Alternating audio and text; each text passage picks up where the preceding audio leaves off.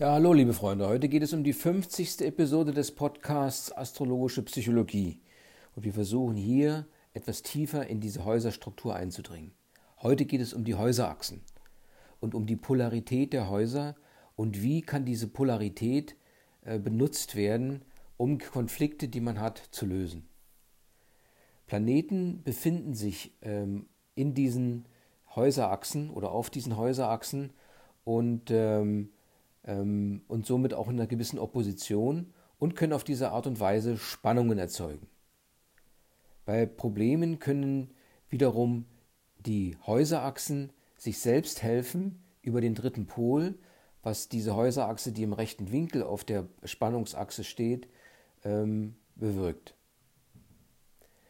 Das kardinale Kreuz, was im Horoskop besteht, wird gezeichnet zwischen dem Aszendenten, Dezendenten und dem ähm, Nadir und Zenit ähm, im Horoskop.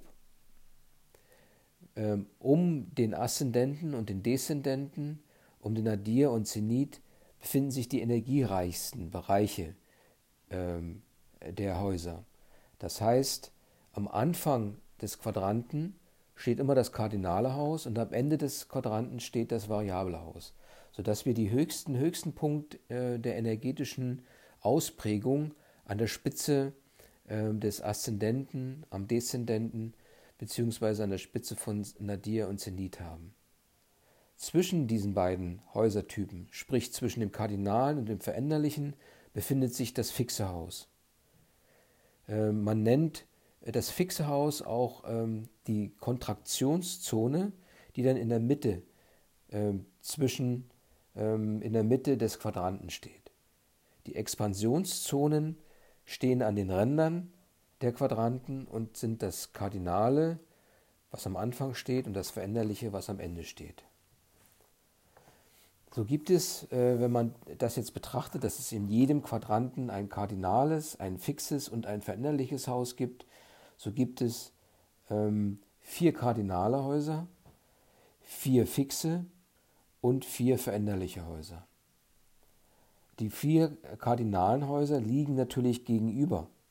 Das sind die kardinalen Häuser, sind die Häuser, wo Impulse entstehen, wo etwas äh, gemacht wird. Und zwar ist das erste und das siebte Haus und das vierte und das zehnte Haus.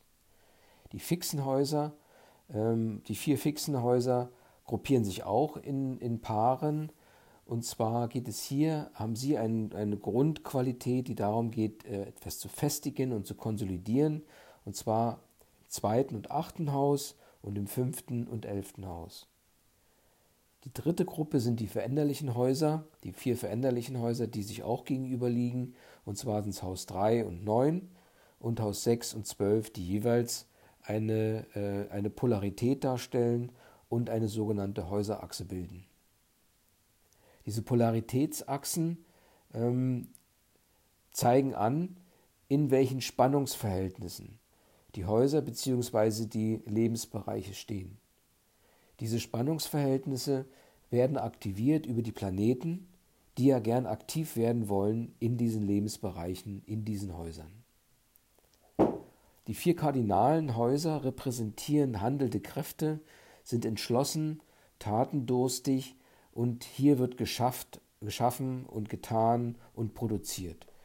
Hier ist Extroversion gefordert und auch ähm, ist die Aktivität als Grundhaltung angezeigt.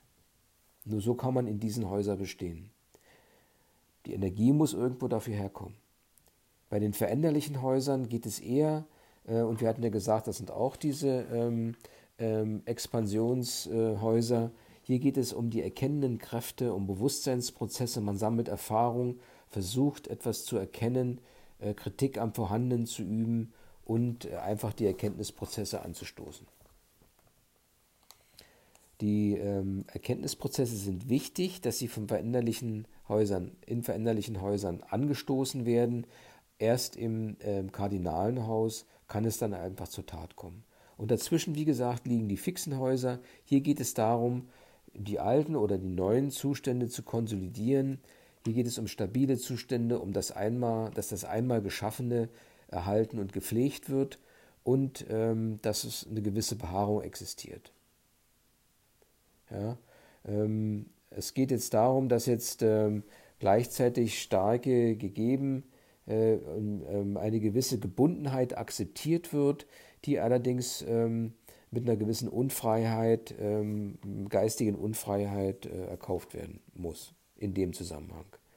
Aber das fixe Haus dient eben immer der Fixierung eines Zustandes und ähm, ähm, nutzt alle Möglichkeiten, um Gefahren, mögliche Gefahren fernzuhalten und in den ähm, fixen Häusern ähm, ist eben die Haupterfordernis ein gewisses Sicherheitsstreben, Sicherheitsdenken und so weiter. Ähm, erst wenn jetzt ähm, aus irgendwelchen Gründen ähm, sei es durch die, durch die Planeten oder durch Energieeinströmung oder durch einfach Veränderung, ähm, die veränderliche, veränderliche Energie auftritt, die über die veränderlichen Häuser äh, präsent wird, erst dann kann es dazu kommen, dass sich, die, dass sich der Verstand bewegt und die fixe Struktur des fixen Hauses aufbricht und ähm, neue, ähm, mit neuen Ideen sozusagen ähm, ähm, eine Möglichkeit schafft, Veränderungen bzw. eine Weiterentwicklung zu äh, ermöglichen. Jetzt gehen wir mal in diese äh, kardinalen Häuser hinein, die ein Kreuz bilden, das sogenannte kardinale Kreuz. Wir hatten ja gesagt, Haus 1, Haus 7, Schlachtfeld und Wiener Kaffee liegen sich gegenüber. Das ist das Ich-Haus und die, äh, das Du-Haus mehr oder weniger. Und es geht hier um die Begegnungsachse, um die sogenannte Ich-Du-Achse. Es geht um die Begegnung zwischen Ich und Du ähm, und ähm, einfach um Interaktion im weitesten Sinne. Letztendlich ist es auch ein gewisser Existenzkampf und ähm, ähm wenn jetzt hier das erste Haus stark besetzt ist, vielleicht durch Mond und Sonne, dann kann es durchaus einen gewissen Egoismus geben. Ist allerdings das siebte Haus etwas stärker besetzt, dann äh, spielt hier eher ähm, ähm, eine Rolle, Harmonie zu schaffen und auch einen gewissen Altruismus. Dass ähm, ähm, die zwei weiteren äh, kardinalen Häuser sind Haus 4 und Haus 10. Sie bilden praktisch das, ähm, äh, den zweiten Teil des kardinalen Kreuzes. Ähm, die, das Haus 4 wäre die Familie und die Tradition, also sehr stark im, im kollektiven Bereich verankert, die Familie. Und das Haus 10 hier geht es eher um die Individualität und die, ähm, ähm, das, das Ich-Erlebnis, äh, dass man dort in den Vordergrund tritt. Hier hatten wir mal das Bild des Rathauses, also das wäre die Individu Individualachse. Ähm, und hier geht es um die kollektive, ähm, ähm, eine Bewegung zu vollziehen, von der kollektiven Geborgenheit zur Individualität, ähm, Autonomie und Unabhängigkeit. Man möchte einfach verantwortlich sein, Verantwortung für sich selbst übernehmen und die Freiheit leben. Natürlich kann es hier auch durch eine gewisse Planetenübergewichtung Spannungen geben, dass man halt zu sehr äh, Individualist wird. Ähm, dann ähm, besteht einfach die Möglichkeit, und das ist jetzt der, der neue Ansatz in dem, ähm, dem Huber-Prinzip, dass man einen dritten Pol findet oder sucht und dann findet und dieser dritte Pol besteht in dem ähm, zweiten kardinalen Kreuz, nämlich äh, in der zweiten kardinalen, zweiten Teil des kardinalen Kreuzes, nämlich der Achse zwischen dem ersten und dem siebten Haus, der Begegnungsachse. Das heißt, dass wenn jetzt zu sehr eine Individualisierung stattgefunden hat, man also darunter leidet, dass man Kontaktschwierigkeiten hat und Abhängigkeiten vom Du hat, ähm, ähm, dass man halt in dem ähm, in dem dritten Pol, sprich in der Individualisierungs Individualachse, dort ähm, sich selbst stärken kann, um halt ähm, erst, ähm, sage ich mal, sich selbst zu festigen, um dann ähm, als selbstbewusst und äh, gestärkt ähm, ein wirklicher Partner zu sein und zu werden und äh, auf diese Art und Weise auf der Individualachse sich ähm, äh, zu positionieren über die Individualachse sich zu positionieren, in dem, in dem Verhältnis zwischen Ich und Du. Ja, das wäre mal der Zusammenhang. Ich benutze also den dritten Pol, der jetzt in diesem Beispiel zwischen viertem Haus und zehnten Haus ausgeprägt wird, um ähm, mir selbst bewusst zu werden, mich selbst zu festigen, also meine eigene Individualität neu zu positionieren, wo jetzt in der Familie oder im Rathaus sei es dahingestellt, aber es geht um die Bewegung auf dieser Achse, um da ähm, sich selbst im weitesten Sinne zu definieren und zu finden, um genügend Kraft zu haben, um vielleicht aus, seiner, aus seinem Egoismus herauszukommen oder sich von der Abhängigkeit, die über den Altruismus im siebten Haus entstanden ist, sich zu lösen. Aber dies bedarf eben einfach der Erkenntnis, ähm, okay, ich habe da, eine, ähm, hab dann für mich unwohl, es ist eine gewisse Spannung in dem Bereich, die jetzt durch die Planeten verursacht wird. Wie kann ich diese Spannung lösen? Und hier, wenn es diese Spannung auf der Begegnungsachse gibt, kann ich durchaus über den dritten Pol, der, ähm, sage ich mal, die, ähm, die Energie der Individualachse fokussiert, ähm, da zu einer Lösung kommen. Das zweite wäre das fixe Kreuz. Ja, das fixe Kreuz der Häuser besteht auch aus vier Häusern und ähm, das wären jetzt die energetisch nicht so stark ausgeprägten Häuser, das zweite und achte und das fünfte und elfte Haus. Das zweite Haus ist hier wirklich der, der schöne Garten im weitesten Sinne, der Besitz. Man äh, liebt seinen Besitz, man schaut ihn sich an. Ähm, auch die gewisse Eigensubstanz, alles das, was man sich angeeignet hat, gehört mir und man freut sich dran. Ähm, die Polarität wird hergestellt über das achte Haus, was dem zweiten Haus gegenüber liegt. Und hier geht es eher um, die, um das Statusstreben, um fremde Werte sozusagen. Ja. Ähm, es wurde, wie wir haben immer gesagt, das ist die finstere Höhle, fremde Werte. Manche sagen dann auch, das ist das äh, Haus, das Besitz des anderen. Ähm, hier geht es um Erbschaft und so hat mancher eben auch gesagt, das wäre das Haus des Todes. Ähm, Problem kann entstehen, wenn man jetzt Angst hat davor, seinen materiellen Besitz zu verlieren oder auch, ähm, dass man etwas nicht bekommt, was man eigentlich ähm, ähm, bekommen sollte. Also wenn da auch ein gewisser Neid da ist, ähm, der über das achte Haus dort ein Problem sein könnte. Und auch hier ähm, kann der Konflikt gelöst werden über die ähm, zweite Achse des fixen Kreuzes. Die zweite Achse wäre die Häuserachse zwischen dem fünften und dem elften Haus in seiner Polarität, die im rechten Winkel zu der Besitzachse steht. Und diese Achse zwischen fünften und elften Haus wird als Beziehungsachse bezeichnet. Ja, und zwar hier geht es darum, vor allem um ähm, eine feste Beziehung herzustellen zu allem, was existiert, ähm, dass man kontinuierlich sich äh, mit Partnern, Freunden und auch mit den Zuständen der Welt auseinandersetzt, ähm, um dort eine es sind eben die Anforderungen, die die Umwelt an einem stellen. Und wenn hier Planeten ähm, äh, ähm, präsent sind, kann auch hier eine gewisse Spannung entstehen. Aber wir sagen mal, dass jetzt die Besitzachse vielleicht stärkere Spannung darstellt. Und dann werden wir sehen, wie diese Beziehungsachse dort eine Lösung darstellen kann. Zuerst nochmal auf die Häuser eingehend. Haus 5 ist der Thronsaal. Hier bringt man sich direkt in Beziehung zu anderen Menschen, hat ein gewisses Imponiergehabe. Im Haus 11, im Labor, sind die Kontakte eher mental, man sucht sich Gleichgesinnte, Follower vielleicht auch. Es geht eher um die Zustände der Welt und man versucht dort einen gewissen Idealismus zu praktizieren. Ähm, der, der Kontakt im Haus 5 ist äh, triebbestimmt, ist meist eine physische Beziehung, die gesucht wird. Ähm, auch hier spielt die Eifersucht, Liebes- und äh, Machtrausch ebenfalls eine Rolle. Im elften Haus ist es eher, sind es eher die Erkenntnisse, die gesucht und gesammelt werden und ähm, die man vor allem äh, von anderen Menschen mitnehmen kann, gewonnen, gewonnen hat. Und ähm, hier geht es letztendlich darum, äh, zu definieren, welche Ideale man selbst hat und ähm, wie sich die ideale Vorstellung vom Menschen äh, darstellen. Und ähm, man hat auch auf der Grundlage dessen entsprechend hohe Anforderungen an das soziale Verhalten der Menschen. Die Spannung auf der Achse zwischen 2 und 8, und das hatten wir ja zu Anfang erwähnt, also auf der Besitzachse, kann man durch die äh, entsprechend durch das Menschliche bzw. durch die Beziehungsachse ähm, etwas äh, mindern, neutralisieren oder ganz beheben. Man kommt einfach von der Sache weg.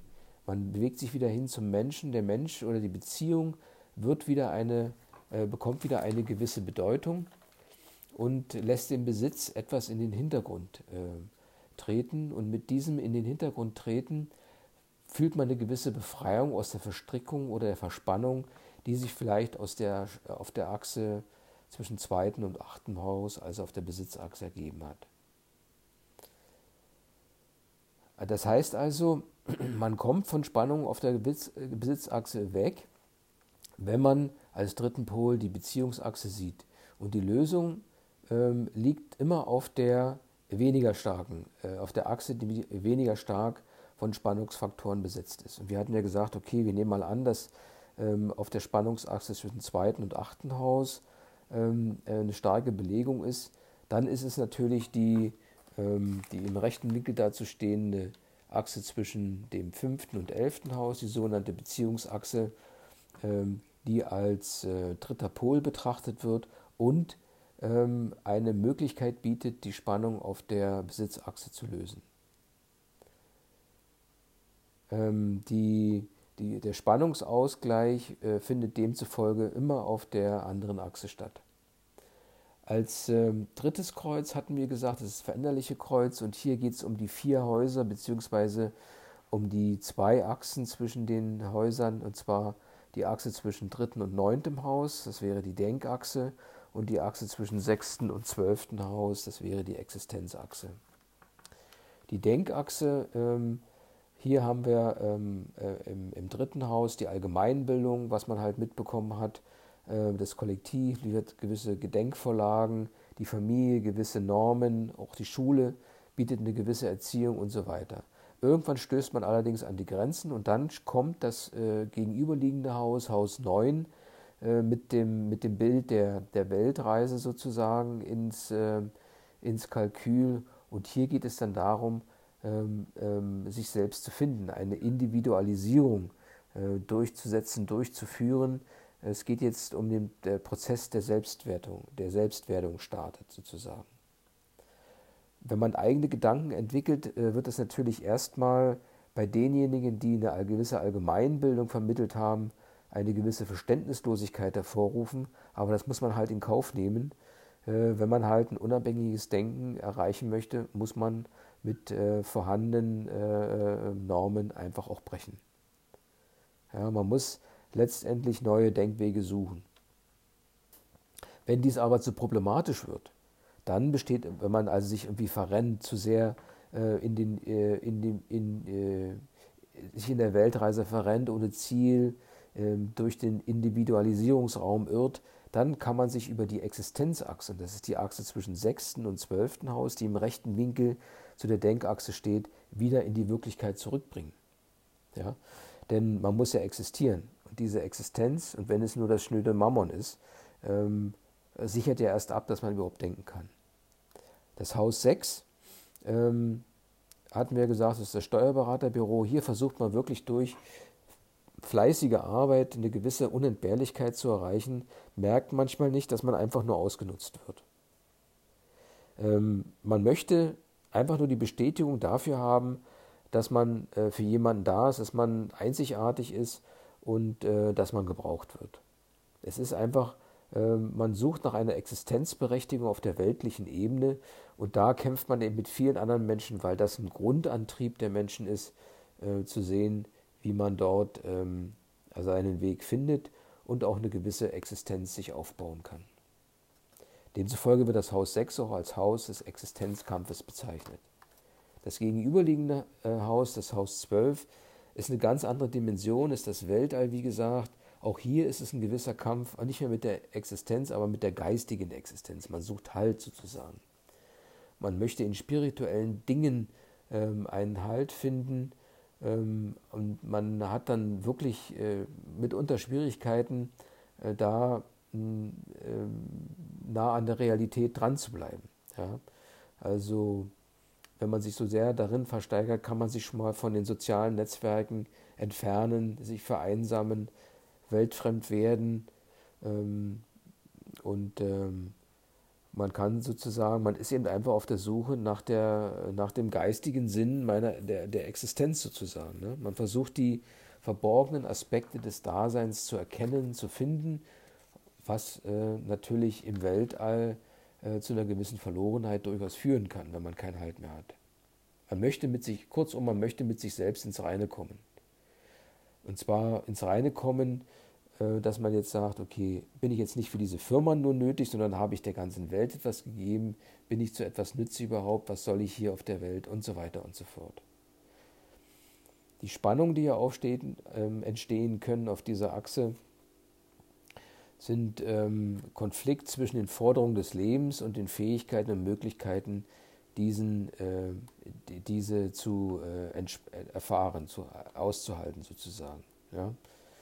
Ähm, wenn man jetzt zum Beispiel äh, im Haus 6 zu stark sich engagiert und äh, man scheitert darin und ähm, findet nicht die entsprechende Anerkennung, kann das schon zu gewissen Krankheitsformen führen, die ja auch dem, äh, dem 12. Haus zugeordnet sind. Ja? Und diese Spannung zwischen 6. und 12. Haus können sich äußern in psychosomatischen äh, Störungen oder einfach, die können einen Mechanismus auslösen, ähm, ähm, vor allem wenn es ähm, nach einem Versagen oder einer, nach einer Überlastung sozusagen, können da durchaus psychosomatische Probleme auftreten.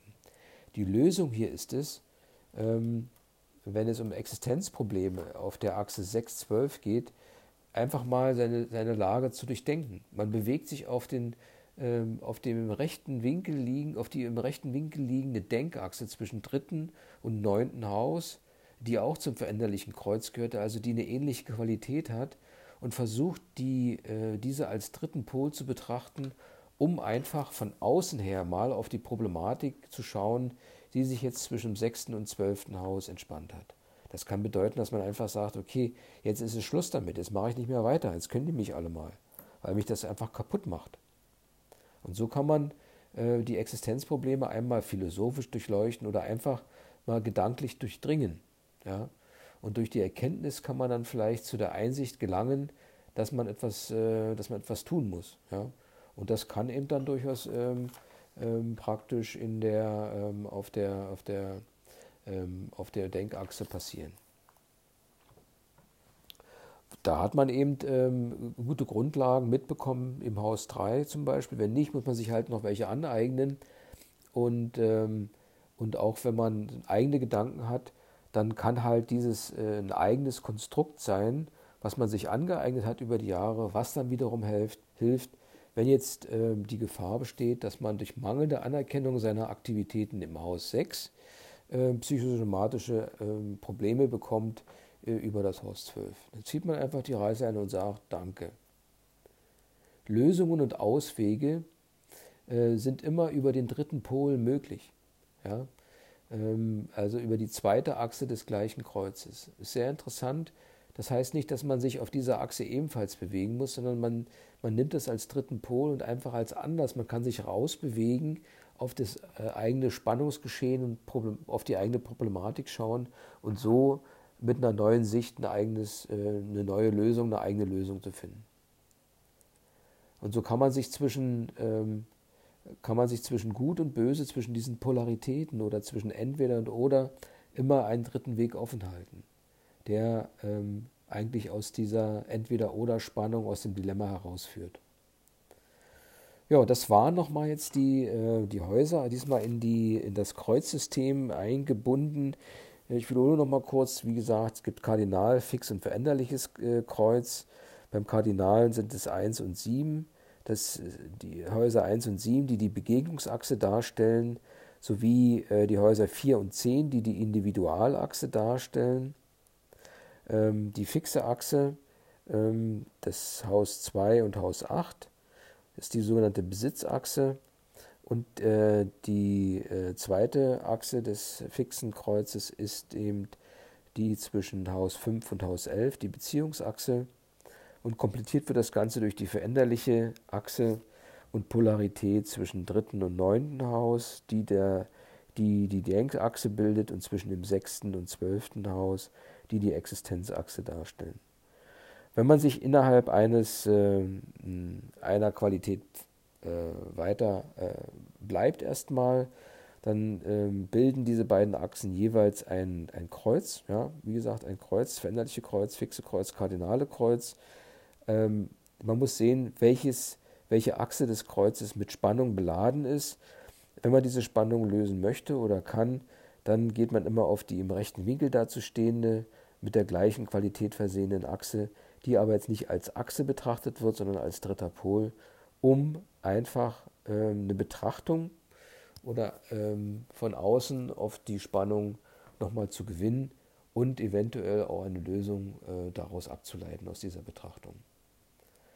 Ja, meine lieben Freunde, das war jetzt mal ähm, etwas wieder sehr intensiv, vielleicht ein etwas neues Modell, aber man, ich finde es mal ganz gut, wenn man Spannungen festgestellt hat. Man sitzt nicht in der Entweder-Oder-Falle, sondern kann sich einfach mal herausbewegen und vielleicht findet man noch einen dritten Weg, den man so, wenn man sich in der Spannung befindet, gar nicht gesehen hätte.